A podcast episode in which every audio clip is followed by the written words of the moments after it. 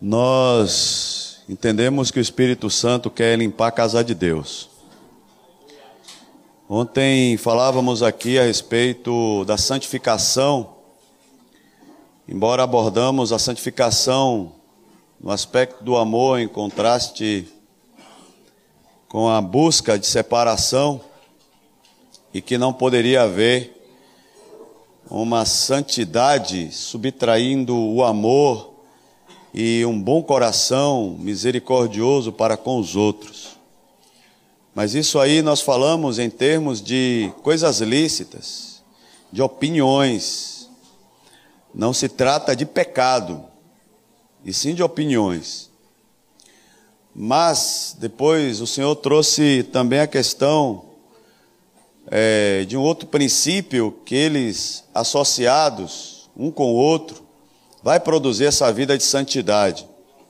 Então, o amor, a fé, e hoje nós vamos falar sobre o temor ao Senhor, no que diz respeito à santidade. Amados, é impossível um povo ser santo se não temer. É impossível. Aqui eu estou hoje com um coração confiante de que não é apenas esse momento, momento de exposição de um roteiro de pregação, mas muito mais que isso. Aqui é um momento do Espírito Santo de Deus. É um momento que Deus está produzindo. Ontem, quando nós falávamos de Amós 9, 9, que foi uma palavra que o Senhor me deu lá na casa de Rogério, onde o Senhor sacudiria as pessoas aqui e que Ele limparia de tudo que não prestava. E Deus nos convidou para zerarmos tudo com Ele e Ele fazer nova todas as coisas nas nossas vidas.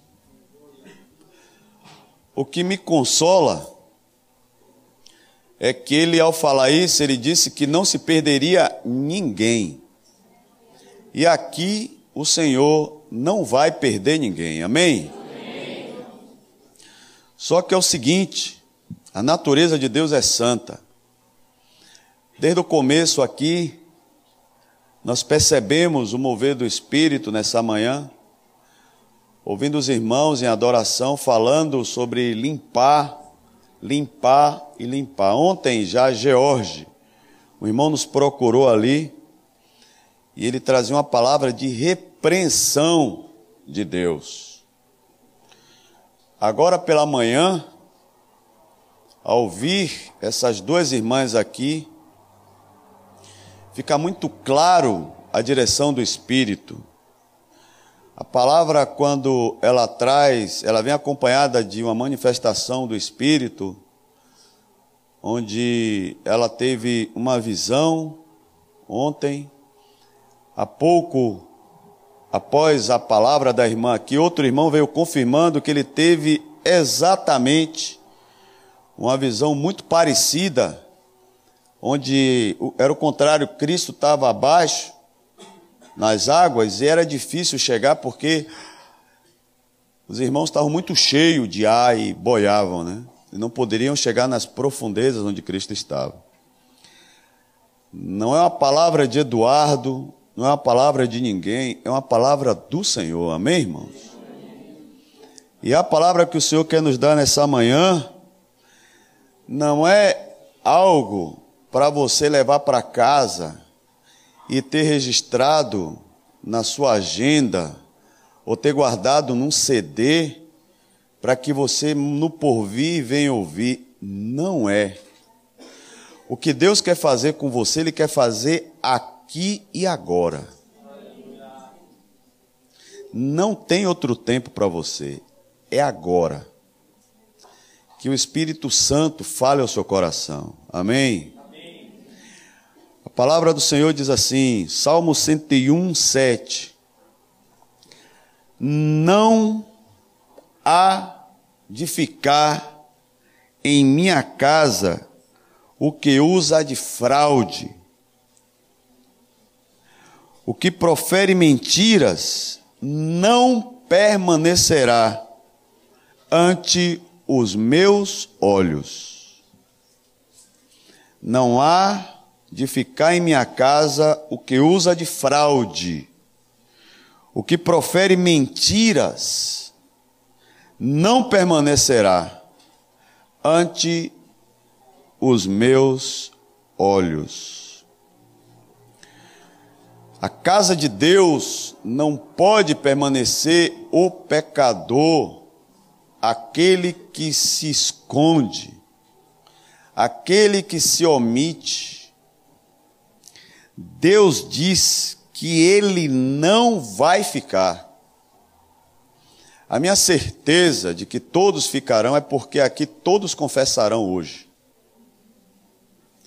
Deus quer raspar tudo que está em oculto na tua vida hoje.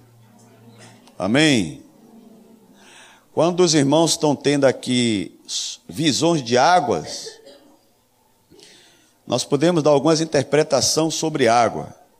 Você pode dizer que água é graça, mas esse sentido que o Senhor quer trazer nessa manhã é água de arrependimento.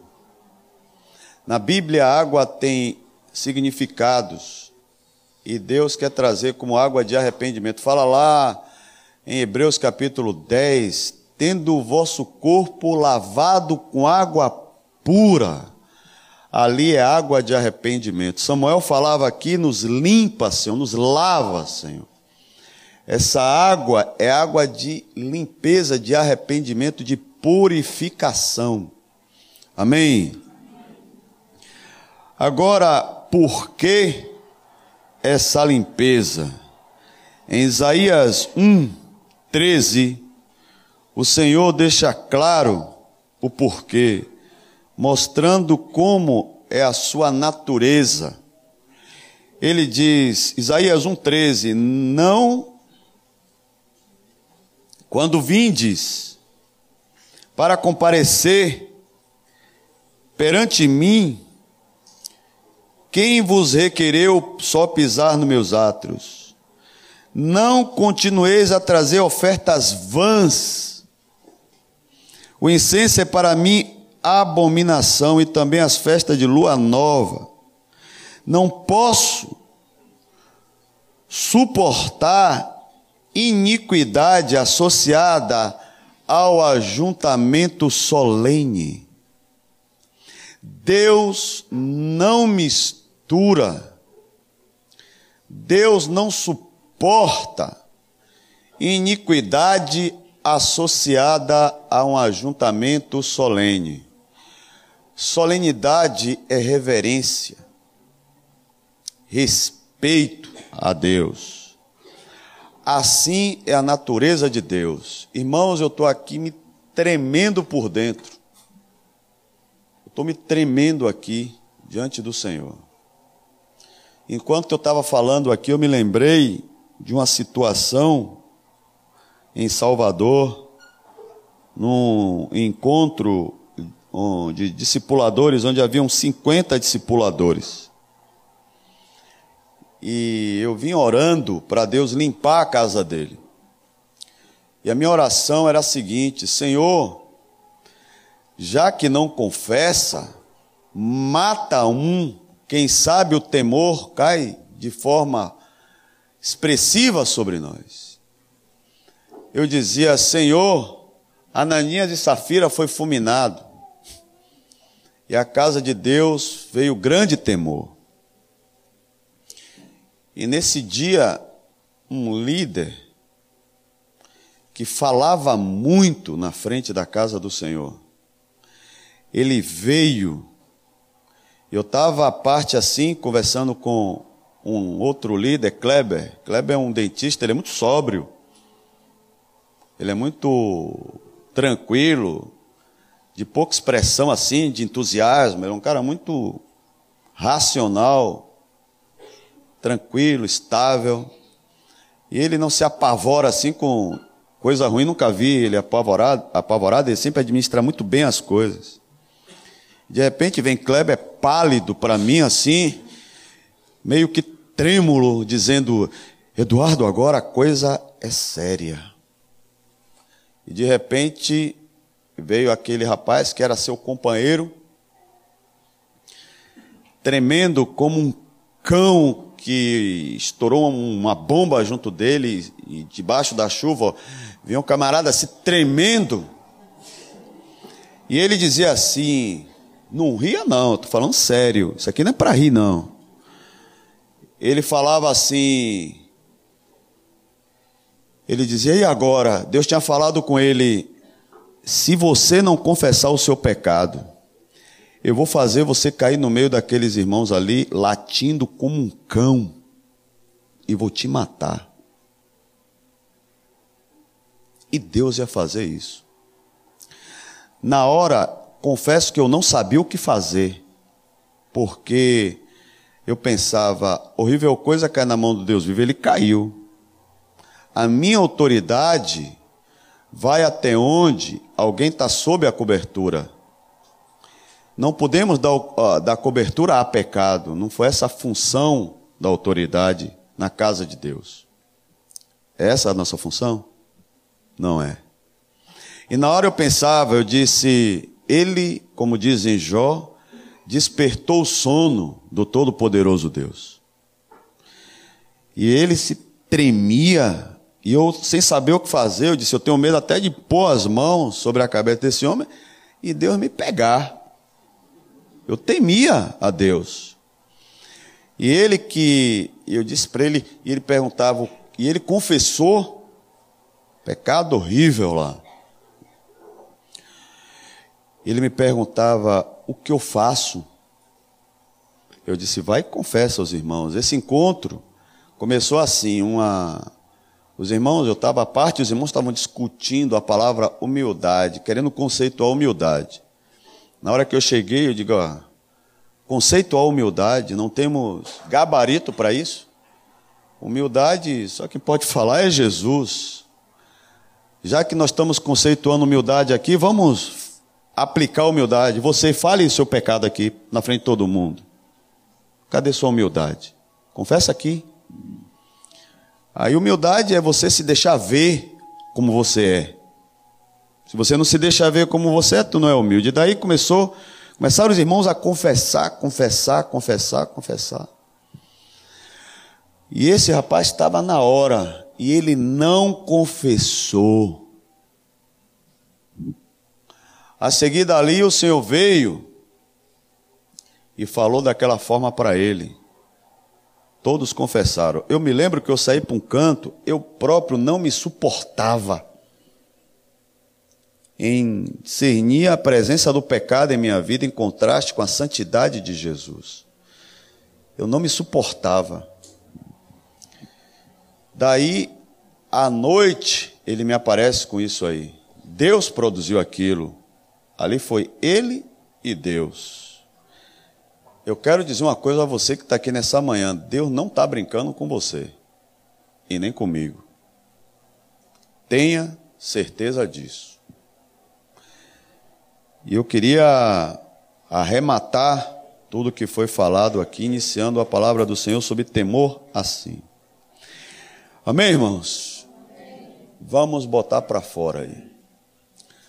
A irmã falou aqui sobre é, Deus quer nos curar. Eu acho que ela falar nos curar é um eufemismo. Deus quer curar nossa alma. Na minha leitura, isso é um eufemismo, isso é uma figura de linguagem que diminui um quadro. Deus quer limpar a casa dele do que ele mais tem pavor e nojo. Ele quer tirar o pecado. No bom português. Amém? Ai, a minha alma, quanto é fácil transferir a responsabilidade dos teus autos, dos teus atos para o diabo. Deus como falávamos ontem, desde o Éden até a plenitude dos tempos, ele trabalhou o tempo todo só porque não havia atingido o livre-arbítrio do homem, ele esperou quatro mil anos até que o homem ganhasse consciência de que o conhecimento do bem e do mal não serviria para ele, porque Deus só age pela fé e pelo livre-arbítrio do homem. Deus não passa por cima do livre-arbítrio do homem. Se Deus, que é Deus, não passa por cima do livre-arbítrio do homem, como o diabo passaria por cima do nosso livre-arbítrio? Isso não existe. Isso não existe. É desculpa esfarrapada para pecar. Isso não existe. Tire isso da sua cabeça. É desculpa. Deus não passa por cima do livre-arbítrio do homem.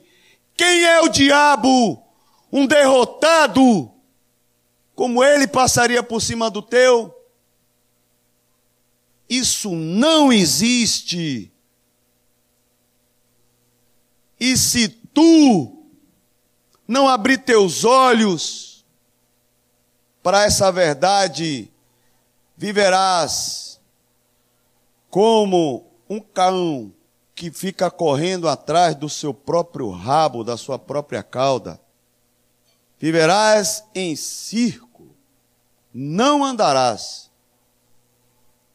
Não existe isso. O homem é dono do seu próprio destino, é ele quem determina. Agora sim, se ele determinou o mal, o mal lhe chegará. Mas começou com a tua decisão. Abra seus olhos. Não existe. Teu Criador não passou por cima de você como uma criatura passaria. Não existe. Por isso que eu achei que era um eufemismo. Virar e dizer: Deus vai curar a alma. Esquece isso, você está sendo enganado. Na hora que você decide, os céus se acampam ao seu redor para resolver. Mas não existe a possibilidade de solução sem humilhação. Porque a graça do Senhor é para aqueles que se humilham. Amém? E a decisão é fé. Senhor, em nome de Jesus, te pedimos que o Senhor nos limpe,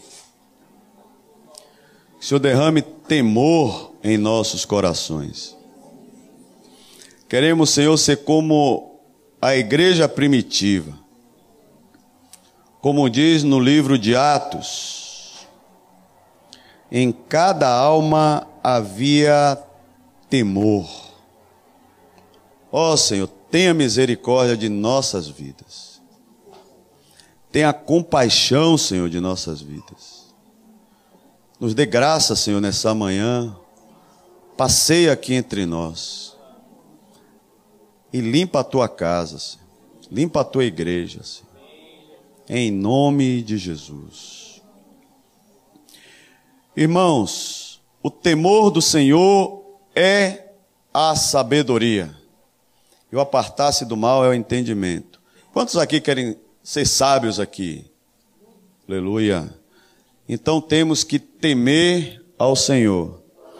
A palavra sabedoria, acho que uma das melhores definições é pensar segundo Deus. Esse texto, o temor do Senhor é a sabedoria e o apartar-se do o entendimento, está em Jó 28, 28. Eu penso que esse Jó 28, 28.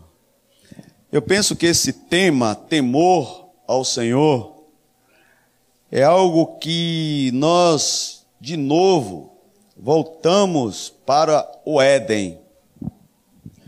Falei aqui ontem sobre que Adão, primeiro ele perdeu o referencial, depois ele pecou. Ele mudou o referencial de Cristo para outro referencial e assim teve sua fé afetada. Mas em Adão, imagine Adão lá no Éden, Deus primeiro vai, cria todas as coisas, depois cria o homem, deu ao homem aquela, aquele paraíso, imagine, paraíso, só alegria, tranquilidade, paz, não havia angústia, não havia tristeza, não havia dor, não havia morte, não havia luto, não havia pranto. Era o paraíso. No paraíso estava lá aqueles animais. Uma vez eu vi Van Baker dizer que esses, essas ossadas, né? Sobre ele falando que essas ossadas de dinossauros eram animais que realmente existiram na Terra. Mas ali não eram animais que eram horrendo como os homens hoje fazem assim nos filmes, né? Aqueles diplódoco, né? Brotossauros, mas que deveriam ser animais muito lindos, muito belos. Mas com a queda do homem, como se esses animais fossem extinguidos da face da terra. Eu creio que a beleza que havia ali no Éden era algo muito expressivo. A palavra do Senhor diz que Deus, quando conclui toda a sua criação, diz que ele viu que aquilo era muito bom. Quando Deus chega a dizer que algo é muito bom, é porque é muito bom, é muito lindo, aprazível. E lá estava Adão. Criou Deus Adão e ainda deu toda aquela terra linda, aquele paraíso, e disse: Adão, governe. Né? Crescei, multiplicai, dominai a terra. Dominar significa tenha governo sobre ela, tenha autoridade sobre ela, cuide dela. E Deus criou o homem com poderes, né? Imagine que o paraíso dá mais ou menos o tamanho do estado da Bahia, da França, né? E era enorme, ele disse: Ó, oh, você vai ter que guardar isso aí. Imagino que Adão tinha poderes para andar, estar tá num lugar, subir, descer e guardar. Só que esse homem que nasce tão poderoso, tão belo, recebe é, do Senhor alguns afazeres, Deus manda ele botar nome em todos os animais, quanta inteligência deveria ter Adão, né? Para centenas e centenas e milhares de, de aves de diferentes tipos, ele colocar nome em cada uma, de répteis, de peixes, de animais quadrúpedes, bípedes. E ali estava Adão, né, colocando nome em um por um. Então Adão tinha poderes, né? Diz que depois do pecado o homem só funciona sua, seu cérebro, sua capacidade intelectual de 5 a 10%, né? Então ele tinha 100%, era uma coisa maravilhosa. E aí Deus vê que Adão, estando lá, olha para Adão e diz: Ó oh, Adão, não é bom que o homem esteja só, por isso faz-lhe uma auxiliadora que ele seja idônea. E vai lá Deus e coloca Eva, e ele olha, essa afinal é osso dos meus ossos, carne da minha carne. Chama-se a varoa, do, porque do varão foi tomada, e estava Adão lá naquela maravilha de vida. Agora acho que Adão foi acostumado só um aspecto, né, de ser beneficiado. Né? E Adão sempre sendo beneficiado, muito bem beneficiado. Mas, irmãos, quando Eva, ali no diálogo com a serpente, ela, ao ir conversar com aquela serpente, me dá ideia de uma certa ingenuidade, quem sabe, de Eva, né? Ela expor-se a tamanha, a tamanho risco de entrar em rota com aquele que a criou, né, e contra ele, né? E o fato é que muitas vezes falamos de Eva, mas segundo o original diz que Adão estava lá próximo ouvindo toda aquela conversa. Então estava Adão e Eva perante aquele quadro, aquele quadro que ameaçava o destino eterno deles, e era como se eles estivessem ali papeando numa lanchonete, comendo um cachorro quente. Né? E me saltou ao coração que dentre todos os princípios de Deus, havia um princípio que Adão, ele não tinha tanta clareza da sua necessidade. E esse princípio era o temor ao Senhor. Porque o temor do Senhor é a sabedoria. Eu apartasse do mal entendimento e faltou-lhe entendimento. Eu creio que até ali, se ele tivesse clareza maior desse princípio, certamente Adão não pecaria. Adão estava muito acostumado com a bondade de Deus, ele provou demais da bondade de Deus. Ao Deus criar todas as coisas e ele, ele tocar naquele coração dadivoso, presenteador, benevolente de Deus, Adão contemplou aquilo com muita força. E ele, ao experimentar, vivenciar tudo aquilo, ele relaxou. Ele baixou a guarda. E aí, ele não deu devido crédito à advertência de Deus. É interessante dizer que a palavra de Deus nós temos é, didaquê, querigma e advertência, né? O querigma são as verdades de Deus. É tudo aquilo que falávamos ontem que só precisamos crer. O didaquê é aquilo que nós temos que fazer, que temos que cumprir e obedecer. Mas também a escritura ela está forrada de advertências. E a advertência ela é fundamental para despertar no coração do filho e do homem e mulher de Deus o temor ao Senhor. Jesus, nas suas palavras, ele muitas vezes ele abordava o povo com advertência. Ele disse: olha, acautelai-vos, vigiai. Fique comigo aqui, meu velho, ó, aqui hoje, oi, oi, aqui comigo. Presta atenção aqui. É você. Então ele diz assim, ó, acautelai-vos vigiai, né? Porque às vezes você não está vigiando, você não está nem vigiando e está deixando o rapaz vigiar, né? Então vigiai, você tem que estar tá atento a Deus. Porque Ele pode falar, você não ouvir e lá na frente você cair.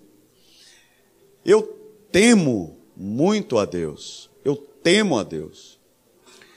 Eu me pelo de medo de errar com Deus. Eu temo a Deus.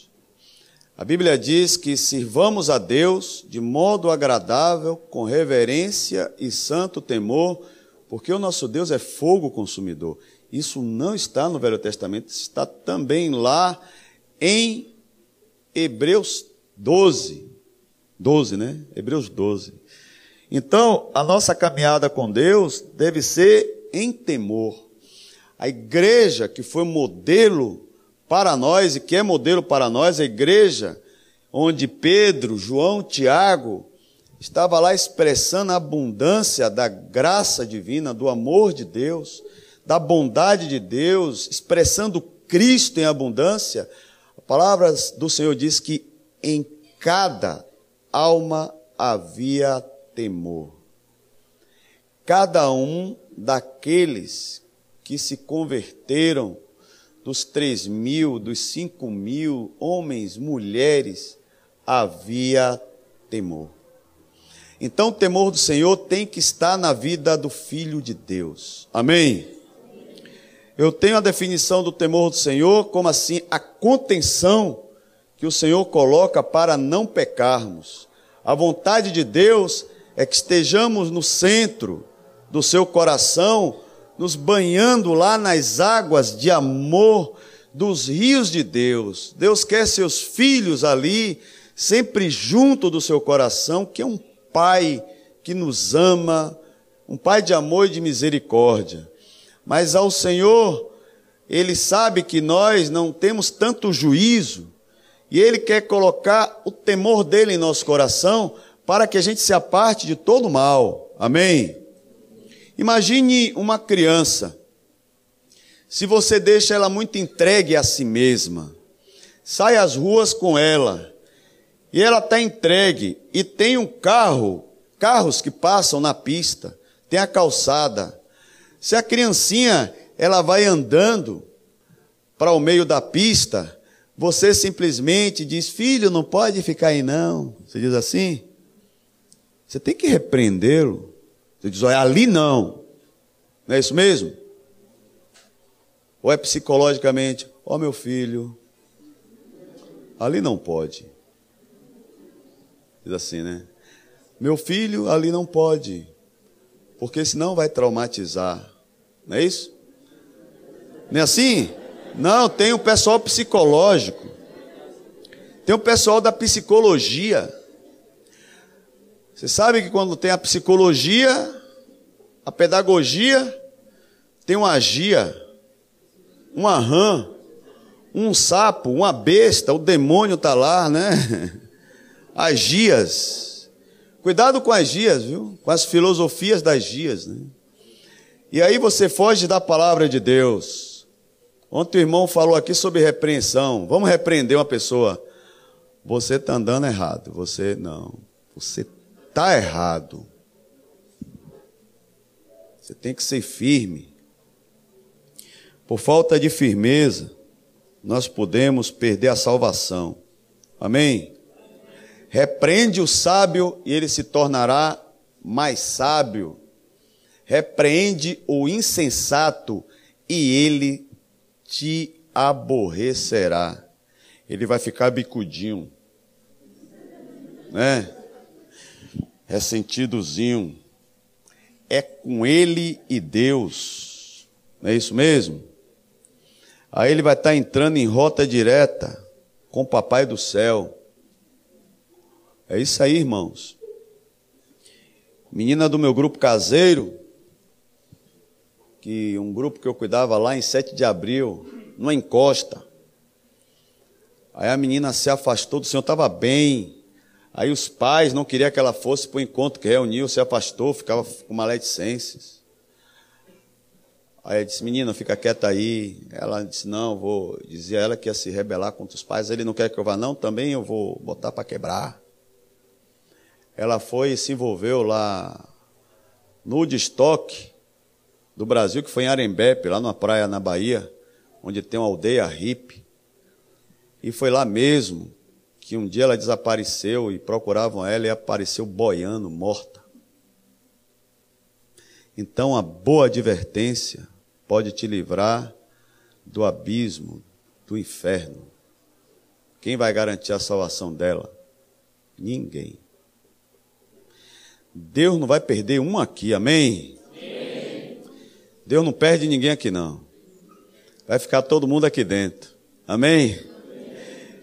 Aqui está o cinturão de força de Deus. Amém? Amém? O cinturão de cuidado e proteção. Mas esse cinturão, amados, é o temor. Não é o cafunézinho, o chantilly, o talquinho, não. É o temor. É.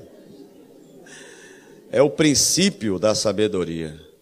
Lá em Eclesiastes 8,11, diz assim: por se delongar o juízo sobre a má obra, o homem se torna inclinado a cometer toda sorte de iniquidade.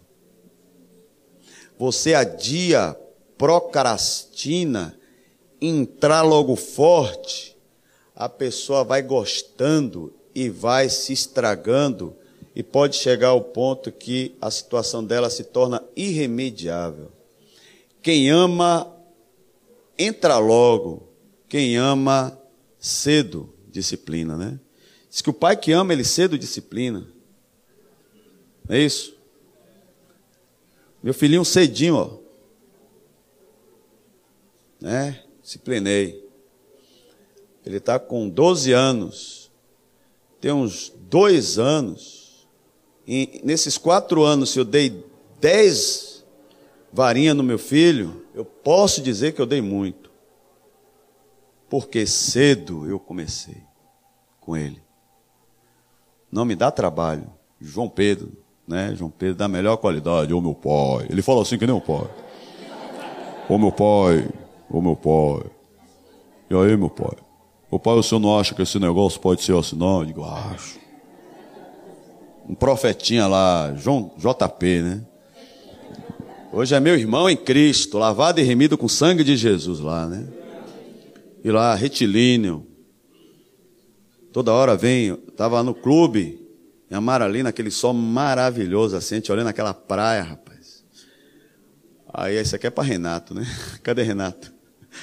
Renato disse que fica com saudade de Salvador. Viu, Renato? Estava assim no clube de Amaralina, naquela, aquele mar, aquele sol, rapaz. Antes de vir para cá, eu deitado assim, tinha um canhão assim do exército, eu deitado, olhando para lá, ele, ele confessou no meu pai, aquelas coisas, ele gosta de ficar raspando o tacho. Sabe como é raspar o tacho? confessar até os pensamentos. Ele vem de lá e fica confessando. Meu pai, mas aquelas intenções eram essas. E eu fico, não, meu filho, era isso aqui, né? É bom demais que anda na luz, né? Como esse meu filho agrada meu coração. Porque ele vem e fala, meu pai é o seguinte, ó. Eu, eu errei.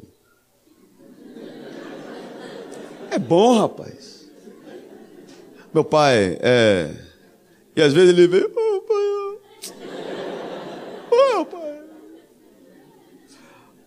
Mas isso é muito sério, meu pai, que eu fiz. Aí eu digo: o que é que você quer que eu faça? Você quer que eu puna você? Eu sou seu pai, eu bato se eu quiser, rapaz. Eu disse: não vou fazer nada não, rapaz. Mas, meu pai, isso é muito sério, meu pai. Eu digo: rapaz. Antes ele não era discípulo, você não é discípulo, rapaz. Se fosse discípulo, dá uma disciplina de você, rapaz. Como pastor, né? Mas fazer o quê?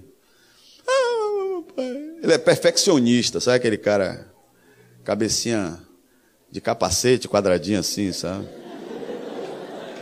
Aí, eu tenho que ensinar graça ao menino, né? Eu digo, não, rapaz, relaxa aí, fique tranquilo. Mas que bom, como pai, eu me alegro. Deus vai se alegrar com você também. Hoje você vai dar uma grande alegria a Deus você vai botar tudo para fora. Amém? Vai. Você vai, ó, vomitar, que não presta. Vamos para frente, irmãos, que tem pouco tempo. É dois tempos, né? Ainda estou no primeiro período. Então o que acontece? Adão estava muito acostumado com as benesses de Deus. Irmãos, nós falávamos ontem sobre a caminhada de Deus com o homem. E quando eu falava que Adão, ele é expulso do paraíso com Eva, tem Caim e Abel, Caim e Abel é retirado da vida deles, entra Sete, de Sete vem Enos, e a partir dali o homem passou a invocar o Senhor, depois Deus se arrependeu, se entristeceu de ter criado o homem, resolve destruir a terra em água, vem Noé, depois dali nós já vamos começar com Terá, que começa lá o pai de Abrão, e depois de Abrão vem Abrão, Isaac e Jacó, os patriarcas. Se nós fizermos uma análise da caminhada de Deus com o homem e de como o pecado ofendia a Deus, nós vamos ver que Deus, em momento nenhum, falou com o homem de forma coletiva. Em nenhum momento Deus chama assim Abrão e Sara. Vamos conversar aqui, fazer uma consultoria com o casal. Nada disso. Falava aqui com Abrão, Sara lá. Deus não queria ajuntamento com o homem. Daí o Senhor vai e se revela a Abraão, depois com Isaac, depois com Jacó. Jacó tem uma história longa. E toda vez está ele lá só, e Deus fala com ele só. Dali depois nós vamos ter os patriarcas, teremos José que vai para o Egito, e de novo Deus fala com o homem sozinho. Depois passam-se 400 anos e aparece Moisés. E a partir de Moisés, Deus continua falando sozinho com o homem. Chama Moisés lá no monte e aparece a ele numa sarça ardente, né? Moisés, curioso, vendo aquela planta pegando fogo sem ser consumida, vai ver o que é e ele ouve dizer: Tira as sandálias dos pés, porque esse lugar é santo. Nosso Deus é santo. Então, até aí, Deus só falava com o homem individualmente. Só que um dia, Deus resolve falar com o homem de forma coletiva. Vamos ler essa passagem? Está lá em Êxodo 19. Êxodo 19. Ali o Senhor resolve falar com o homem de forma coletiva.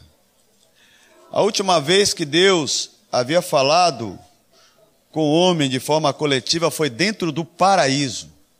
Ele vai levar três mil anos para de volta falar coletivamente com o homem.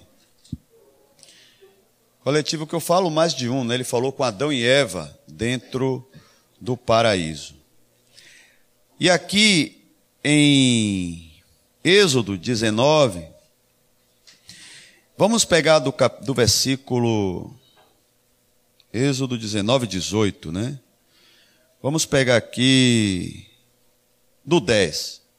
Disse também o Senhor a Moisés: Vai ao povo e purifica-o hoje e amanhã Lavem ele as suas vestes e estejam prontos para o terceiro dia, porque no terceiro dia a vista de todo o povo descerá sobre o monte Sinai. Ou seja, Deus ia se apresentar diante de todo o povo. Ah, Senhor. Marcarás em redor limites ao povo, dizendo: Guardai-vos de subir ao monte, nem toqueis o seu limite. Todo aquele que tocar o monte será morto.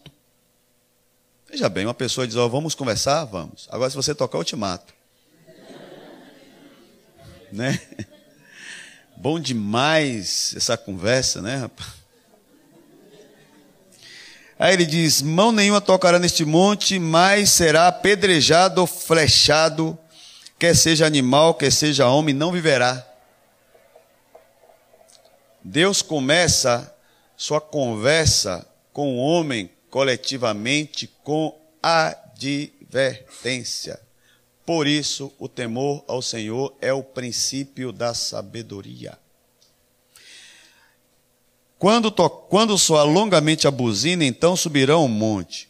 Moisés, tendo descido do monte ao povo, consagrou o povo e lavaram as suas vestes, ó, se purificaram. E disse ao povo: Estai pronto ao terceiro dia e não vos chegueis à mulher. Ao amanhecer do terceiro dia houve trovões e relâmpagos e uma espessa nuvem sobre o monte e muito forte clangor de trombeta, de maneira que todo o povo que estava no arraial estremeceu. Essa foi a primeira vez que Deus se apresentou diante do povo povo. Qual foi a primeira coisa que Deus quis corrigir do que faltou lá no Éden com Adão e Eva? Deus viu que faltou algo ali dos seus princípios a ser observado e que levou o homem a se distanciar dele. Deus já entra de volta com o homem vacinando povo dele com advertências. E segue: E Moisés levou o povo fora do arraial ao encontro de Deus e puseram-se ao pé do monte. Todo o monte Sinai fumegava, porque o Senhor descera sobre ele em fogo. De novo, Deus, fogo. A sua fumaça subiu como fumaça de uma fornalha, e todo o monte tremia grandemente. Até o monte tremia. E o clangor da trombeta ia aumentando cada vez mais. Moisés falava e Deus lhe respondia no trovão.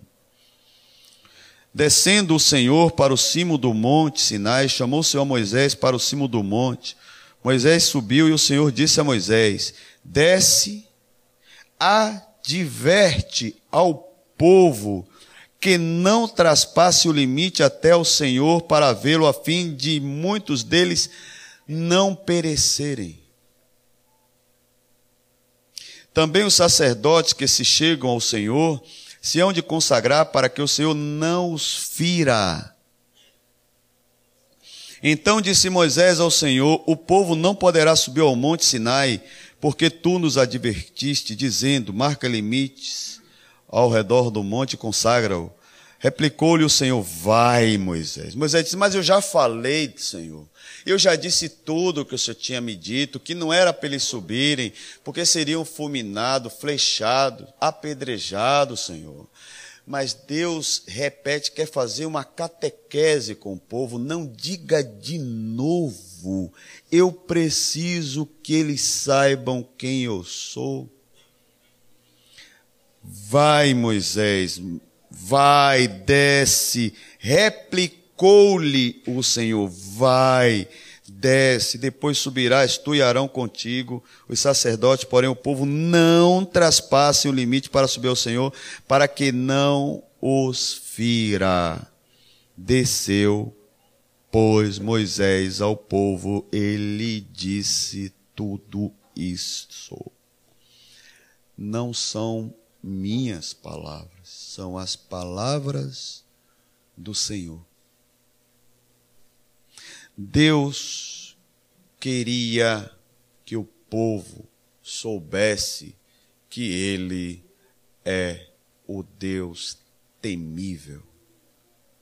Amém? Ele viu em Adão e Eva a ausência de um princípio marcado, impregnado em seus corações e Deus disse: dessa vez vai ser diferente. Eu vou colocar logo no começo da minha caminhada com o povo esse princípio, o temor. Amém? A verdade, amados, que o temor é a pessoa sentir a sua integridade espiritual espiritual e destino eterno sob ameaça.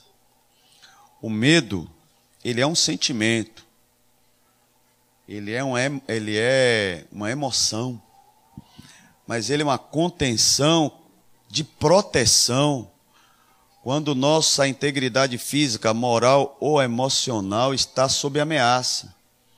Se você está andando na beira do abismo, você olha para ele lá embaixo, você pode cair. Aquilo ali é um cuidado que Deus colocou, é uma chave protetora para você não ser destruído. E Deus ama o homem, e Deus não queria ele mesmo destruir o homem. Então ele disse: ó, me temam. Amém? E o temor do Senhor é a sabedoria, e o apartar-se do mal é o entendimento. A sabedoria é você pensar segundo Deus. Embora nós é, tenhamos, talvez assim, uma visão de Deus, como se Deus engolisse pecado, mas Ele não admite o pecado. Quantos querem ser alvos aqui da misericórdia de Deus? Levanta a mão aí. Todos nós, né? Da compreensão de Deus. Sabia que só alcança a misericórdia de Deus quem teme a Deus? Isso é bíblico. Vamos lá no Salmo 103. O Salmo 103 fica claro que as misericórdias do Senhor é para aqueles que o temem. Aqui no versículo 11 13 e 17. Salmo 103, 11, 13 e 17. Diz assim: Pois quanto o céu se alteia acima da terra, assim é grande a sua misericórdia para com aqueles que o temem.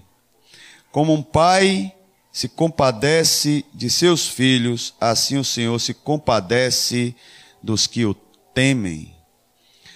Mas a misericórdia do Senhor é de eternidade a eternidade sobre os que o temem.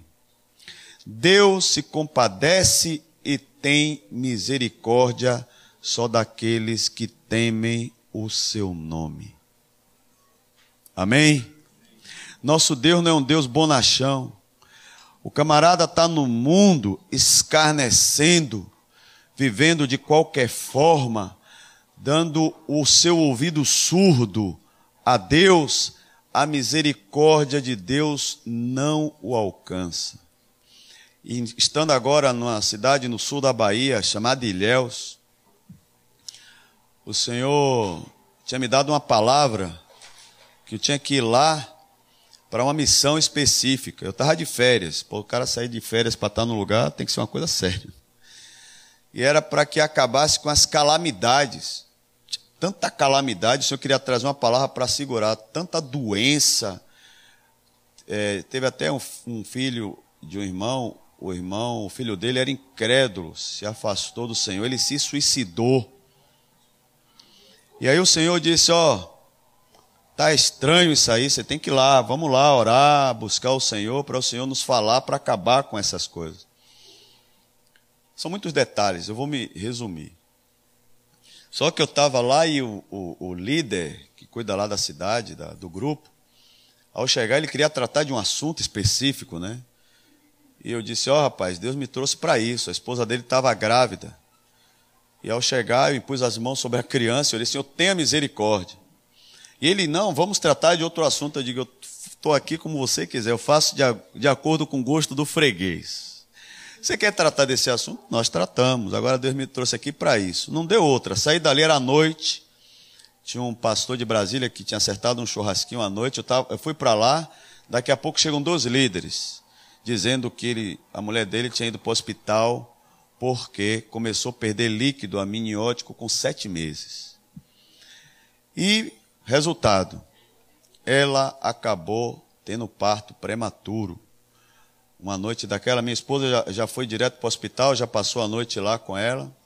Aí, passado um dia, no outro dia, e, e as noites eram só de oração, Cris sonhando, eu orando, meu filho orando, e aquela. Parecia que tinha pulga na cama, Deus me chamando para orar, orar, orar, clamar, clamar, e oramos para que aquela criança não morresse. Aí já no outro dia, ele de novo, não, vamos fazer uma reunião para tratar daquele assunto. Aí eu disse, não, estamos aqui na pousada, a gente espera vocês chegarem na pousada. Antes de eles chegarem, já chegou uma ligação. A mãe e a criança estavam com febre. Aí teve que ir à cidade perto lá para ter a criança. Quando tira a criança, o líquido amniótico e a placenta estavam com cheiro já ruim. Poderia ter afetado a saúde tanto da mãe como até ter perdido a criança. Daí ficamos visitando esse casal no hospital. Daí, quando estávamos lá, é, aconteceu uma coisa assim, ele falou uma bobeira lá, meu coração chega, esfriou por dentro. Digo, pô, ele está com a esposa aqui deitada, convalescente de um de uma cesárea, né, um parto cesárea, e a filha lá numa UTI, na área de alto risco. A gente tem que cuidar muito com o que a gente fala, porque não podemos dar lugar ao diabo, né? E daí eu saí com minha esposa, ele falou, ele não se deu conta, conversamos antes, ele é um homem de Deus, muito querido. Aí ele falou uma bobeira, eu fui assim para fora, assim na sala de estar com o Cris, começamos a orar por ele. Aí eu disse, pô, vou ter que conversar com ele depois do que ele falou. Ao sair assim da, era nove da noite, nove e pouca, íamos para outra cidade onde ele mora. Aí ao sair tinha um homem assim, ó, com a cabeça assim numa marquisa, chorando, mas chorava de desespero. E chorava alto. E ele dizia: não que não seja que ela volte a respirar, que ela volte a respirar à noite, né? Um hospital grande. Aí, quando eu passei que eu vi aquele homem assim, eu encostei nele e disse: aí, rapaz, o que foi? Vamos orar. Eu comecei a orar com ele. Aí ele, minha filha, minha filha, minha filha, minha filha. E ele disse, vamos lá, onde é que ela está? Eu pensei em orar para a filha dele voltar, né? Eu olhei, eu tinha um pai e uma filha, né? É um quadro perfeito para uma ressurreição, né? Se a gente olhar as ressurreições na Bíblia, ressuscita assim, não ressuscita gente ruim não. O ladrão da cruz lá, ainda hoje estarás comigo no paraíso, vamos embora. Você não vai sair daí não. Voltar para quê? É. Atrapalhado, meu amigo. É, dá. para que viver mais? Morre. Né? Então, mas se a gente for olhar na Bíblia, quem ressuscitou geralmente foi criança, foi homens que estavam ouvindo a palavra eutico, né? Geralmente era assim.